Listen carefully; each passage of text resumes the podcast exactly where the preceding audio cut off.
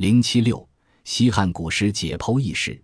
一九七二年四月二十八日傍晚，湖南省博物馆的同志费了九牛二虎之力，才把马王堆一号汉墓的第四层棺材运到了馆内。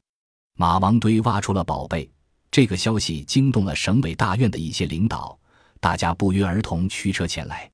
庞大的内棺摆在陈列厅的中央，在明亮的灯光下，考古研究所的王白荣金同志打开了棺盖。两层色彩绚丽的丝巾展现在面前，使在场的考古人员喜出望外。此时，一种浓烈的酸臭气扑鼻而来，人人都用手帕来捂盖鼻子。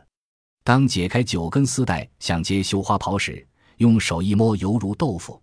为了保护这些珍贵的丝帛，王决定在一头用小刀划一方块，查看究竟。不料刀子刚下去，即发出滋滋的响声。后来知道是保存完好的下部所致，因已届凌晨两点，即宣布暂停工作，使一些老者十分失望。后来他们埋怨说，宝贝没看上，可手绢三天都没洗干净。经过一周的细心接取，震动世界的西汉女尸出现了。十二月上午，王野秋邀请中国医学科学院张炳常、中国人民解放军医学科学院刘学同、北京医学院谭增补。武汉医学院武忠弼、中山医学院郭景光、湖南医学院李廷直、王鹏程等医学专家云集长沙。因受周总理的委托，大家深感责任重大，于是大家认真讨论了解剖方案，曾提出三种设想：一是内脏完整，二是变薄变脆，三是融化如豆腐。针对这三种情况，提出了不同的对策。另外，对头部是开颅还是钻孔取髓，胸部是大开膛还是只从腹部切口，以及腹部缝合、填色等等，均一一做了深入细致的研究。当讨论到由谁来主刀时，各位老专家都相互谦让。此时，湖南医学院病理教研组青年助教彭龙祥自告奋勇来主刀，大家一致同意。这大概就是我国俗语中所说“初生牛犊不怕虎”吧。十二月十一日上午，解剖开始时，大家全神贯注，神情紧张。彭龙祥沉着坚定，下刀果断，切开腹部之后，发现内脏器官十分完整，大家欣喜异常，如释重负。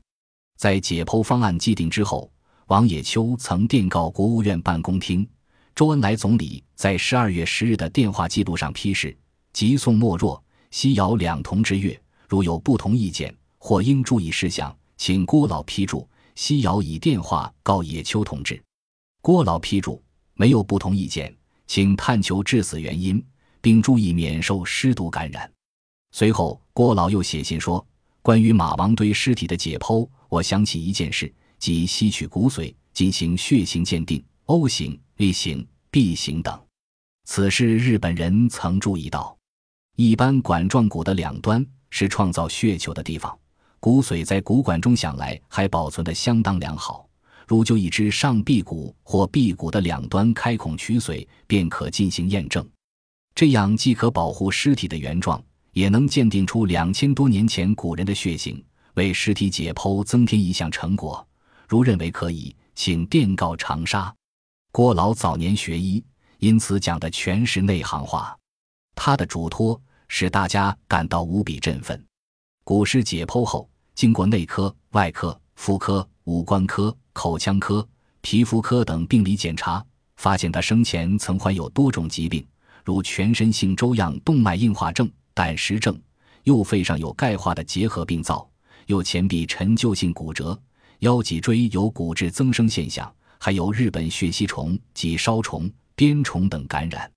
在这众多的疾病中，何者为致死的原因？经各科专家分析，可能是胆绞痛造成反射性冠状动脉痉挛，以致心律搅乱而一命呜呼。他的血型已鉴定为 A 型。郭老的要求已全部达到。女尸原为西汉诸侯长沙国丞相立苍之妻，但她除有一颗丝章上刻切心锥外，则无任何记载。这样即给古尸研究工作带来困难。比如要研究她，首先要弄清年龄。于是，X 光医生透视头部，根据冠状缝、人与缝、矢状缝等愈合情况，断定为五十岁左右。牙科专家认为牙齿磨损度很高，是做六十五岁。妇科医生确认他处于更年期，属四十五岁左右。外科医生检查小腿胫骨，也认定为五十岁。最后大家讨论，同意定为五十岁左右。从女尸的食道到小肠取出一百三十八颗半甜瓜子。中国科学院遗传研究所发现瓜子细胞完整，认为有再生的可能。此事引起湖南省博物馆同志的极大兴趣。他们曾设想在馆内空瓶器地满载汉代甜瓜，让外宾、首长来馆参观时品尝一番。因此每天数次观察，结果失望了，因为发现与遗传有密切关系的琥珀酸脱氢酶等物质已损失，故不能遗传了。大家对此深感遗憾。当寄生虫研究所报告在肝部发现了血吸虫卵时，又引起了一阵风波。原因是当时全国正盛行唯成分论，哪怕对古人死人也不能幸免。所以有人说，这位古代医妇人可能出身贫苦，从小下田劳动受到感染；另有人说，封建社会等级森严，凡婚姻嫁娶讲究门当户对，贫苦农民是不能成为丞相夫人的。血吸虫可能是生活用水感染所致，但孰是孰非无以为证。对于他的右前臂骨折也有猜测，因为随葬品中有大小一百六十四个木俑，木俑是逝者的象征，这足以证明丞相夫人生前是奴婢成群，过着前呼后拥而雍容华贵的生活，那又怎么能跌断右臂呢？于是有人说，该人生前秉性凶恶。具有皇室人的心肠，可能打奴婢时用力过猛而倒地跌伤。大家认为此一推测也不无道理。